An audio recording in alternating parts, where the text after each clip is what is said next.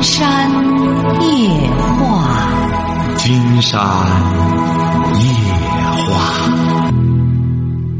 晚上好，听众朋友，我是您的朋友金山。喂，你好，这位朋友。哎，你好，金山老师。哎，我们聊点什么？呃，我我你说我怎么办啊？你说。什么呀？刚接进电话来。啊，我那个，呃，我离婚了，我现在是光电。什么？啊，好的好的，我我离婚了，我还是老惦记我那个前妻。现在。你多大了？我三十四。结婚几年啊？呃，九年了吧？刚九年，就呃，就是元旦期那那那时候离婚了就。为什么离婚？呃，他就是呃背叛我，是背叛了我，他那个好几天夜夜夜不归宿，背叛我，后来就闹腾闹腾就离婚了。就是他背叛了你，他和你离婚了。哎，现在我我们已经离婚了，现在。就是他背叛了你，实际上就是说他和你离婚了，是不是啊？哎，他他他先背叛了你，他先背叛了你，夜不归宿，然后和你离婚了。哎，他那就是十月份的时候，他好几天有时候都不归宿。啊，行行，不是不是，夜不归宿已经讲清楚。您孩子多大？孩子上三年级，八岁吧。跟谁了？在我这边了。啊，在你这里哈。啊。嗯，你现在老想他是不是啊？现在都啊。你现在老想他。哎，老想他，我都半个月都没没睡好觉了。不是你想他什么呢？你想他什么呢？想他就是哎呀，也是也没什么好想的，就是乱乱想呗，反正干活也干不下去。金山觉得您这个对象呢，应该说他对你不负责任。为什么呢？像您这样的朋友，他应该让你伤筋动骨，彻底把你伤的瘫到那儿，你就不想他了。他不能光背叛你，他得狠狠的伤你一下，你就不再伤，不再想他了。他还是说白了对你口，这个手下留情了。不行的话，就再看看，让让他再干什么一下，彻底断了你的念想，你就不在晚上也睡不着觉，也不干什么了，你就你就消停了。现在来说的话，看来您这个对象啊太善良了，伤的你不够。他光用背叛来的话，你还是忘不了他。您怎么这么爱他呢？他都背叛了你了，都夜不归宿了，你怎么到现在依然惦记他呢？是没人惦记才惦记他呀，还是他确实很可爱呀？哎，他也没什么好，他我就是老是惦记他，你说。啊，您说对不对啊？金山觉得您那个妻子呢太善良了，他伤的你不够，不行的话，您就再和他联系联系。然后再让他狠狠的咬你一口，你就彻底记了这一口了，好不好？现在就是他太宽容了对你，所以说你现在还一直在想他、惦记他。金山建议你呢，还是消消停停的照顾照顾您的孩子，晓得吧？你是干嘛的？啊？你是干嘛的？我就是我是这厂子上班的，就是平阴这边的，就是打工哈。你是什么文化？我初中。啊，他呢？你那对象呢？他顶顶多也是初中。啊，行啊，你只要觉得想他，你就和他联系。最终什么时候让他伤的你不想他了再说。你反正也悠着点哈。经常估摸着您这个对象呢，就担心他别真要让你伤筋动骨的话，你就爬不起来了。想他就跟他联系哈。好嘞，再见。您瞧瞧这个老婆。夜不归宿了，都和他离婚，他还想他呢。您说这个这不是上赶着找刺吗？这不就是？喂，你好，这位朋友。喂，你好，金山老师，你好。我们聊点什么？嗯，就是现在有点后悔，就是听您节目呀，听的晚了。哦，您是哪儿的？现在我是陕西的一个听众，也是。别人跟我说用手机下载这个一个蜻蜓，呃，能就是能听一个节目，让我听一听。后来我全部下下载听了有四五十期，嗯，呃，就是这个您对这个电脑的这个危害啊，这个挺晚了。现在小孩这个以前啊也有一些，我以前也看过一些，这叫说这个小孩玩玩电脑不用开管，他。这就说自然就到长大就不不玩了，稍微大一点。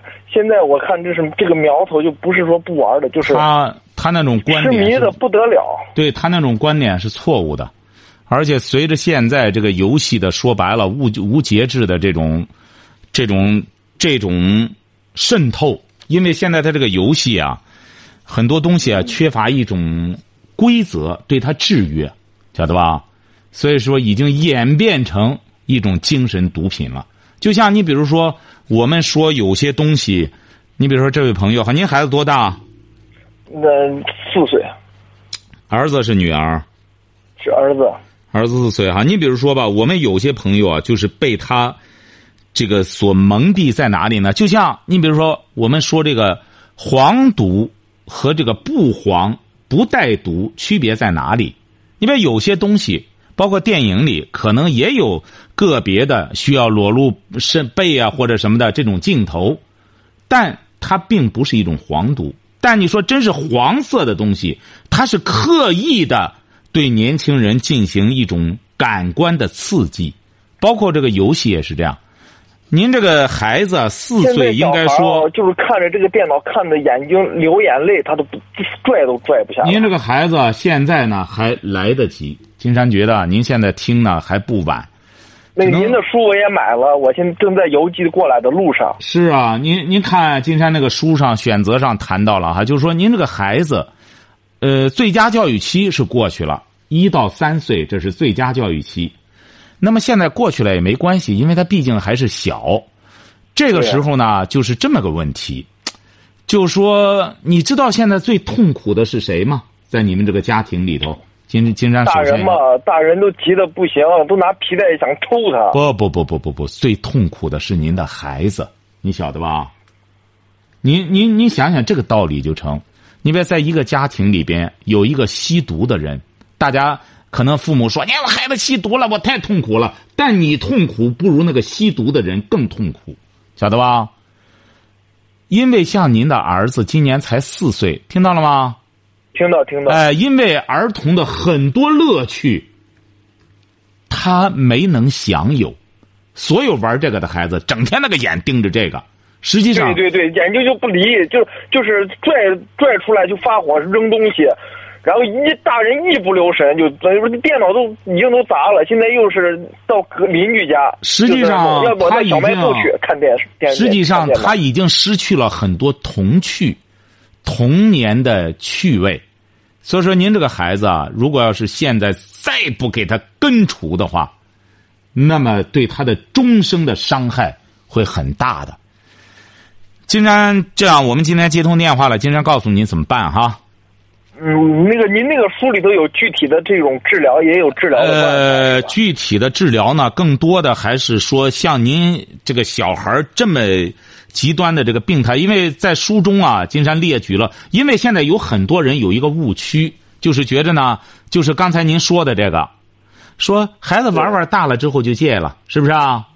对对，因为我以前看过一本书，一个姓女的姓尹，就是您在节目里提到，我正好又是看过那本书的。他说没事还考上什么学校，我正好是以前也看过这个，呃因为这个所以说女的好像还在电视上出现过，最后我就没太在意。后来我觉得这个眼睛首先受不了呀。他这个误导啊，金山告诉您哈，金山在书中呢特别列举了一些这种奇小玩游戏最终的结局。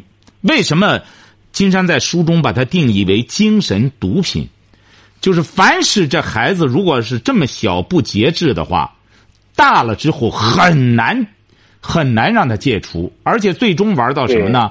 金山在选择中你可以看一看，最终可以这样说：玩到生命的终结。为什么呢？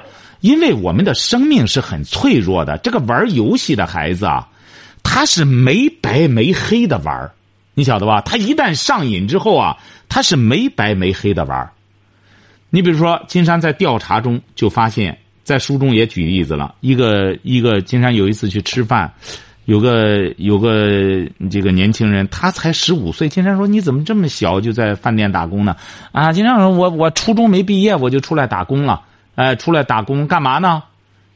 就他家里呢也很困难，就是农村的。那么他必须得自己给自己挣饭吃。多辛苦啊，在饭店里边，他每天晚上才睡几个小时呢？不到三个小时。他说：“哎，金老师，我可有精神了，我睡不到三个小时就足了。然后下了班饭店下了班就开始玩游戏，玩到就是深更半夜，然后睡两三个小时，一早再到饭店里去打工去，就每天就这样。他十六岁，那么最终就是这个身体承受不了之后，前段时间已经有好多这种情况了，孩子十七八岁，呃，二十出头猝死啊。”就是从那个网吧里突然一步抢到那儿了，就是怎么着呢？长期的疲劳，身体的报警系统已经都失灵了，孩子整个循环阻止了，哎，对我我也是听您的节目里头，很多人都说这个网络网络，呃，都是被这个小孩都是被这个东西迷住了，而且金山老师，我有一点观点想请您指点一下，我觉得啊，就是这个呃。电脑游游戏啊，包括上头的这些色情东西，它比毒品更厉害。对，毒品还得偷偷摸摸的，这个东西是随处都有，手机也好。这这个毒品嘛，抽大烟还他还得藏起来，或者受法律的监督。关键这个现在不受法律监督，他什么东西都往网上弄。有时候我看个新闻，他嘣跳出来一个女的，这个他又是柔又是什么，没错没错，烦人。哎，所以说这小孩三四岁上瘾，离不开这个东西。到了十三四岁青春期的时候，一旦看见那东西，他就循着那个开始看一些黄东黄色的东西了。那对孩子多大的伤害！十四五岁刚刚进入青春期，那么刺激，你想想他怎么可能能静下来再学习干什么的？根本就不可能了，就没心思学了。等到他整个稳定下来，二十七八，学习的最佳时间都已经错过了，一切都晚了。所以说前段也有人说这个什么网上这个色情片子，小孩看了不要紧，这是对性启蒙的一种。我觉得这个也是说法有问题，不对，这个跟性启没有任何关系。对，绝对是胡说八道啊！你比如说到国外，人家也是对青春期的孩子有是禁忌的，发达国家也不允许色情的东西。嗨，你根本的不允许这个。你到国外，你看你到巴黎。哪有我们想象的那种色情的什么东西？在我们有些电影上一演到说外国了都那样，哪有这个？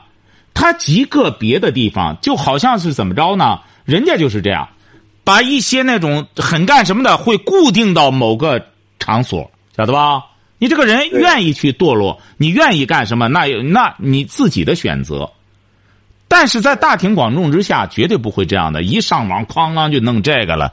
哎呀，这个东西你这个，所以说总的来说，金山在书中的一个观点就是这样：孩子未成年之前，作为父母要监督他不要弄这个；只要他未成年之前不弄这个，到了十八岁之后，说白了，他脑子啊该装的东西基本上也装的差不多了，他自己到社会上说白了就是染指点这个也没关系了，晓得吧？对对。哎，现在关键您这个孩子，您。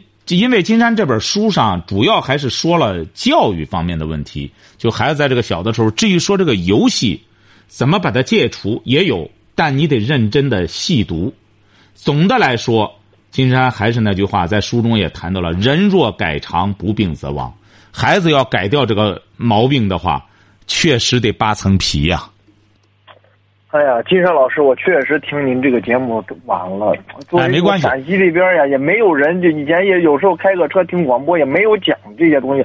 我后来把你们从去年七六七月份的下载的，一直下载到呃最近，一直一路听，开着车也听，下班也听，有时候中午中不上班也听。嗯。哎呀，启发太大，启发不是不光是这个。这个，因为我这个学历还可以，我是个工科的研究生。嗯。但是现在这个对这个这些方面确实欠缺太大太大太大。听您这些解决问题的这种方式，确实，哎呀，从内心来说，确实是佩服。以前其实一开始听这别人给我推荐，有稍微咱有点文化，就是有点哎呀，有点清高，觉得哎呀。我说话有点那个啥呢，就是稍微有点听，有时哎，那能有个啥嘛？最后听着也听上瘾了，这不听吧？现在就还要把有的节目重复的听。没错，金山钻进去听。对，这只能说明我们呢，真是没见面的知音。就是这只能说明我们的价值观、世界观有相同之处，是不是啊？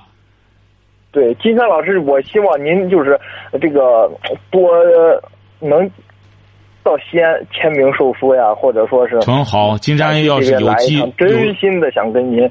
这个把你这个节目，我反正现在在我们科室里头，本来我们科室里头不这些，也不后来我现在把我们科室七八个人发展也就。现在有时候早上来了聊两句，聊你前一天讲的东西，大家早上上班前八点上班，七点半到，拖着地干什么，就把你前天讲的碰见哪一个女孩啊什么什么事情，要是自己啊会怎么做，我们有时候还探讨一下，聊一聊。嗯嗯。现在成了办公室一个话题了。对，金山的节目二十年来一直就是这样。一般的就是一干什么之后，大家因为什么呢？说白了，现在特别是有文化的人，他开始消费的是什么呢？思想和理念。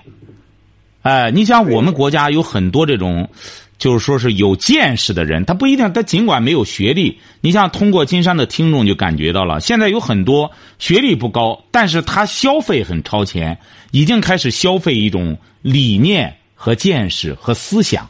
不是说整天光这谈这个吃喝玩乐了，不是这样了。所以说，金山觉得呢，听您这个节目，我现在就就是啊，我我在听您节目之前，我感觉到仔细反省一下自己，就是您在那个什么，我那个您听见那个书，我也都买了，那个买的早，就是买的早一些，嗯，就是精没有什么精神。别看有点学历，平时也看看书，看就是没什么精神，就是工作呀。那现在听您这个连续听下来，我。思想啊，从一开始听还没有那么大变化，慢慢的、慢慢的，这个就是这个精，就是没以前没什么精神。听你这个，就是慢慢的就是要开始消费这个精神太重要。对，没错。而且觉得什么精神什么挣钱呀，或者说是搞搞呃单位这个图纸设计啊，或者这这就是生活，就是回来带孩子教育孩子，看看电视，看看新闻就行了。现在不是，这个精神太重要。没错。实际上，您想想，这位朋友，实际上我们有有有两个血脉，一个是就是说是我们身体的血脉。你看，大家现在都是担心吃的什么油腻了，什么他就堵啊，是不是啊？对。哎，这里堵了，那里淤结了。再就是还有个血脉，就是我们精神的血脉，这就是思想，是不是啊？对。你比如现在很多人呢，看不到这条血脉。总觉得啊，大家还这个这主要是健康啊，健康什么健康啊？除了身体之外，很重要的是精神，就是从医学上也是讲的是身心健康。对，哎，所以说我们现在呢，我们这个国人应该是慢慢的要关注到这一点了，就是怎么着呢？你看我们现在更多的人是在随大流，跟着别人学着别人活，是不是啊？你看金山。在选择里边就谈到了什么样的选择是最好的。金山到美国的时候，和美国的大学生也是交流，什么他们最终说什么样的选择是最好的？最终你总说选择，金山说适合你自己的选择是最好的，对不对啊？对。每一个人，你比如姚明，他的最好的选择就是打篮球，对，是不是啊？你比如说，你说要是武大郎，你说我去也也打篮球去吧，那也可以打。但不是他最佳选择，所以说每一个人呢都应该有自己的一种精神支撑。因为什么呢？因为我们当今这个社会，国家的发展到现在已经有了这个市场了。什么市场呢？就是价值多元化，国家就允许你价值取向多元化的选择，是不是啊？对对，呃，因为我们过去是没有选择的权利的。你过去的时候毕业，你想选那不行，你必须得服从国家的什么分配。现在不一样，国家把选择权给了我们每一个公民了，但是我们很多老百姓并没有意识到。对，还是跟着别人学。哎，张家怎么着了？你你说人都是活一辈子，你说跟着别人学攀比又很累，而且是最终的结果呢？没目标了，你攀比人家，人家是有目的的，人家最终走来走去，你歧路亡羊了，最终不知道跟谁学了。所以说，金山在听见中，你看就看到了，实际上就推出一个理念来：我们每一个现代人、当代人要有自己的精神乌托邦、精神后花园，哎，活出自我。我们这个家里，那么孩子，我有孩子了，那么说我是有理念的，我当父亲的是有理念的，那么我就要。把我的理念灌输给我的孩子。为什么金山在这个两本书中都谈到一个男人的问题？实际上，男人就是你说妻子，你找了妻子了，谁说了算？就得男人说了算，很简单，这不是什么大男子主义。对对对对哎对。而且金山老师，我就是听您这个节目，还我认为真的这个夜话节目全国办的不少，嗯我也听过一些，您真是最好的。不不是我这个不是说是呃为了要捧您，啊因为你颠覆了我一些观念。因为有的夜话节目啊，比如说夫妻两个人呃呃有家暴或者您是一味的，就肯定他们是一味的就指责这个男的不应该站到一个道德的角度上去，就是说这不不解决问题。对您这个是用另一站到另一个角度思想，是要解决问题，而不是一味的说哎家暴不对或者怎么样。你首先这个你你选择这个男的，你就要。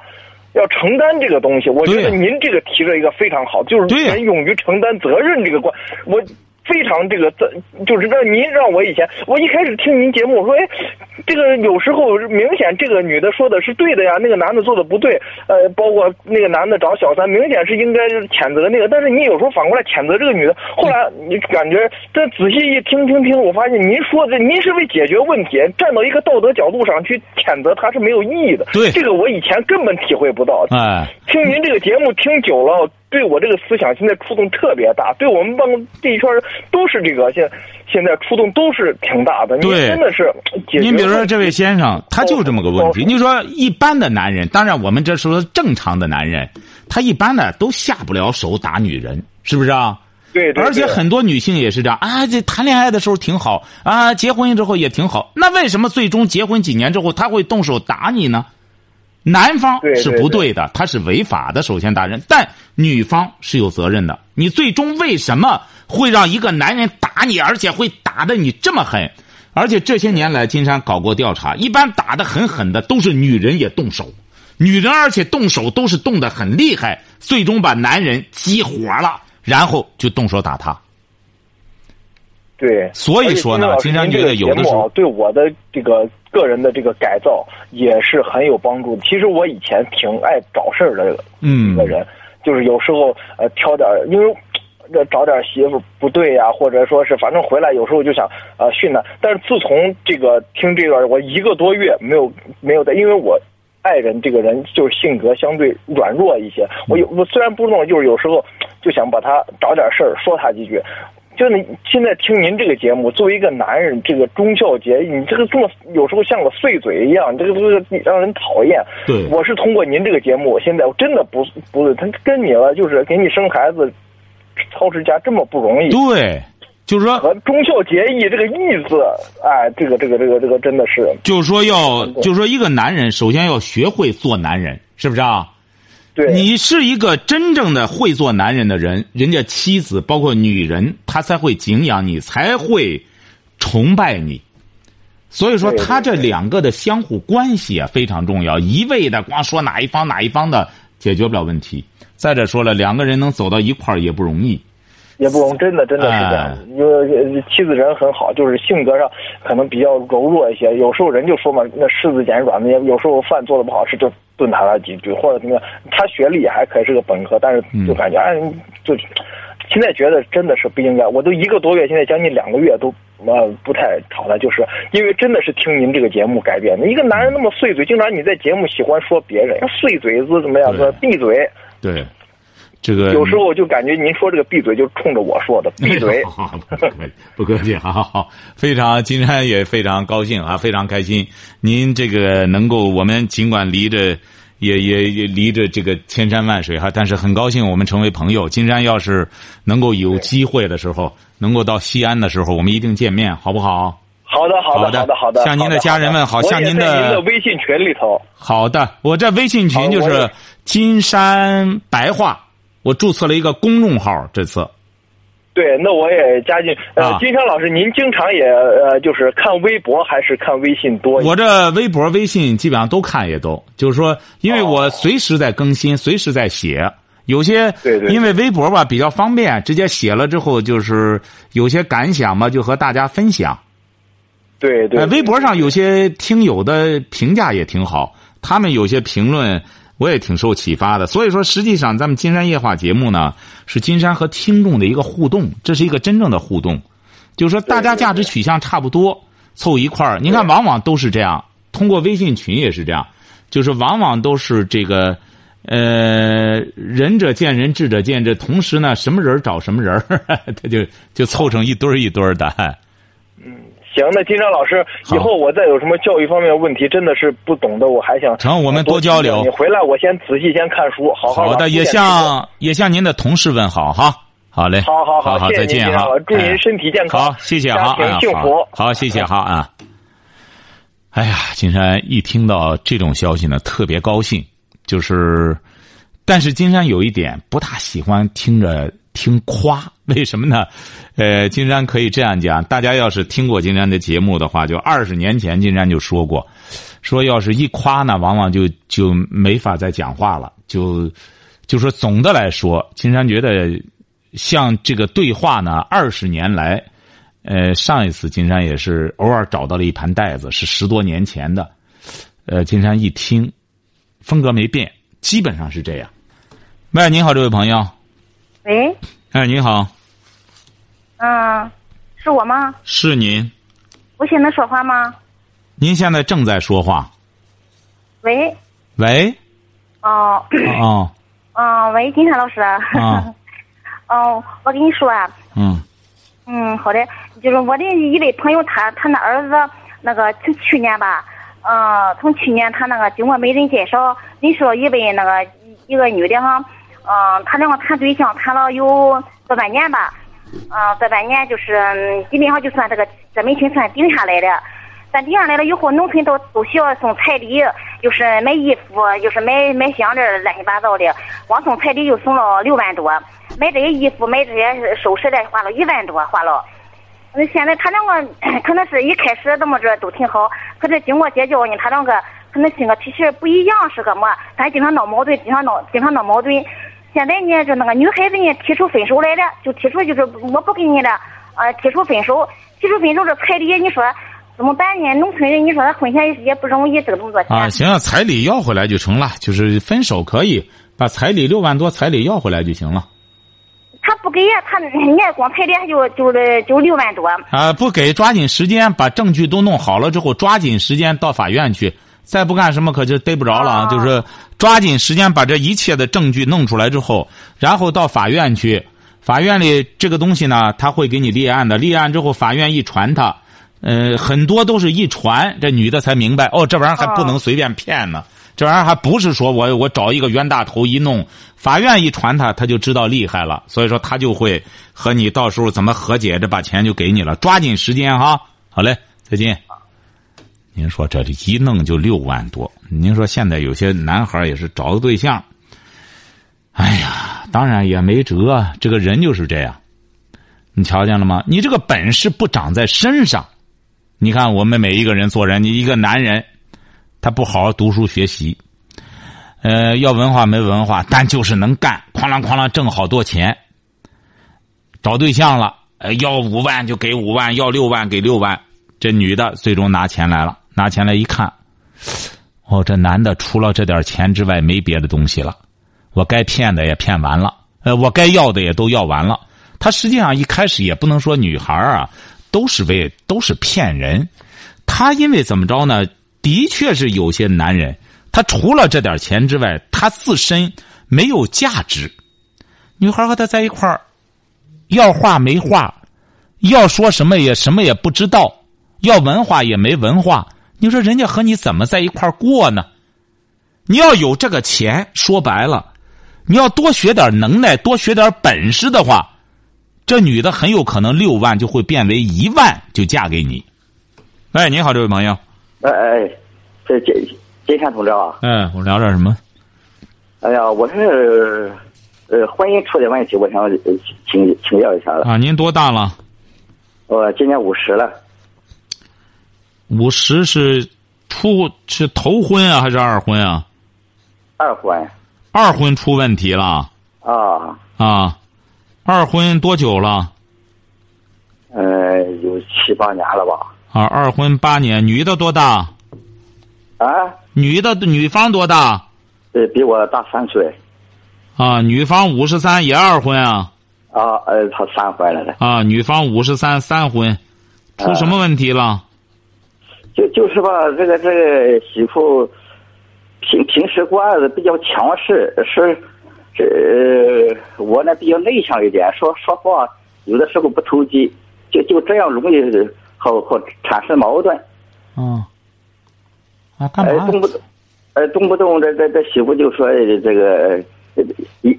我一说话，他不爱听，他就他就就就提就就总总提出离婚来。啊，不是，你是挣的钱都给他了？哦，我们就我们俩在一起是活在一起个干工作。在一起干工作什么意思？不是，你俩在一块干工作干什么？啊，做做点小买卖。啊，做点小买卖。啊。钱都是他拿着吗？啊。啊。不是挣的钱都给他了，啊啊！你没孩子？我们俩没有。啊，你俩没有啊？啊！以后就少和他干仗吧，你呢就是多听他的就行了。少说话。说话很很难听，是很难。你你就像他妈，他说：“哎，我我我盼他早死了。”他，你真的话，他总在在在耳边是说，就像你念经一样。很让人接受不了，你就别接受不了了。已经八年了，就接受吧。难怪他的确还得再说说，你就接受了。以后就是这耳朵听那耳朵冒，没事出去走走，没出没事出去散散步，该干什么干什么，他爱说什么说什么就成了哈。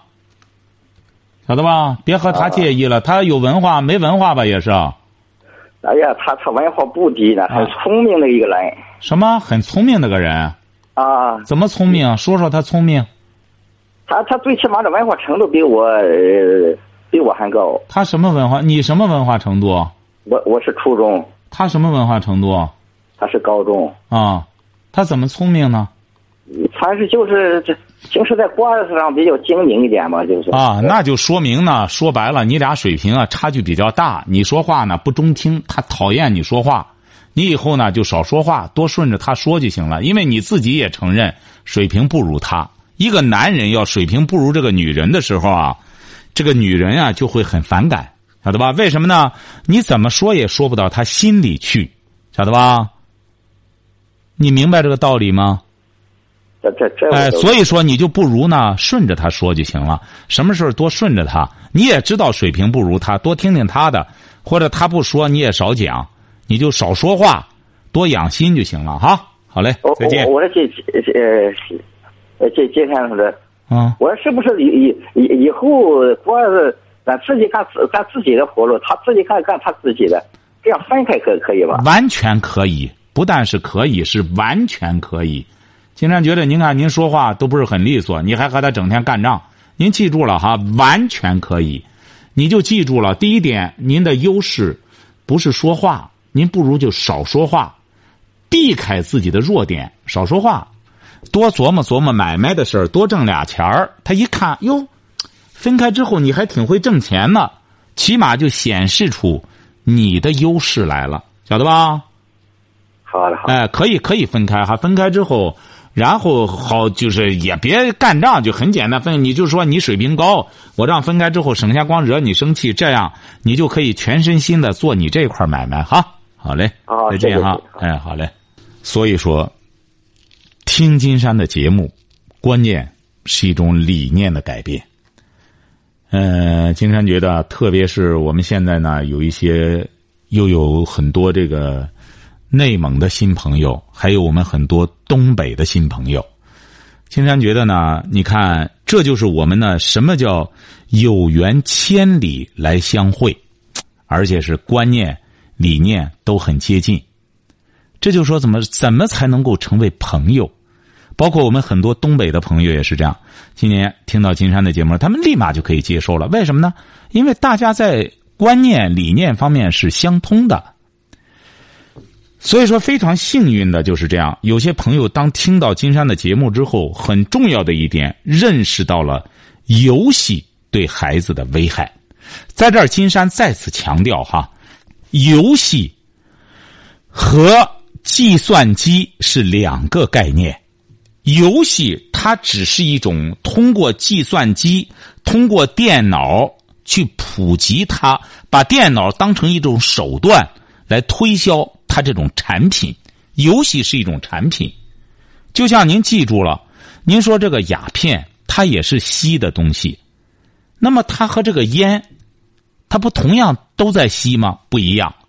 因为它鸦片里头所含的这个东西，它这个毒性是足可以降低人的自身免疫力的，而同样一些这种网络游戏，它是可以给孩子洗脑的。为什么呢？首先，它可以把孩子的脑子格式化。为什么呢？它不格式化，它没法上瘾，就像鸦片一样，它不降低你的免疫能力，它不会让人对它产生依赖。金山讲过，对孩子不让他动游戏的这个界限是十八岁之前不让他动，而不是说这一辈子不让他动。为什么呢？孩子从生下来。特别是十几岁这段年龄，脑子是很干净的。这时候你给他放进什么东西去，他就是什么东西。如果要是这个时候你给他放进去，除了那种暴力的、这个赌博的、这种刺激的，甚至色情的游戏，给他注满了大脑之后，他在学习是学不进去的，脑子里满是这个了。而且这种四，而且金山在，在这个选择里边，从生理的角度，也给大家讲了哈，这个要仔细的去看大脑为什么有记忆，因为它有一些突触形成的这些突触，就好像是什么呢？就好像是我们的这种高速公路的这些这个转盘一样，就说你怎么才能够转？你说我们上了高速公路了。那么我我怎么调头怎么干什么呢？很重要的一点就是有这个转盘，而这个大脑里头的这个突触，就是直接管了这个收集信息、记忆的一个很重要的一个节点。如果要是孩子起小玩游戏，突触里边全是这些玩意儿的话，他没法学文化课，因为一到这里转换的时候，全是游戏的思维模式，孩子也是很痛苦的。孩子很痛苦。金山特意采访了一些没有玩过游戏的孩子，不玩游戏的孩子，他们生活的很幸福。为什么呢？就是过去可以这样讲，六五六十岁的人童年时候的那些游戏，你像推个铁环啊，干什么的，这些孩子同样喜欢玩。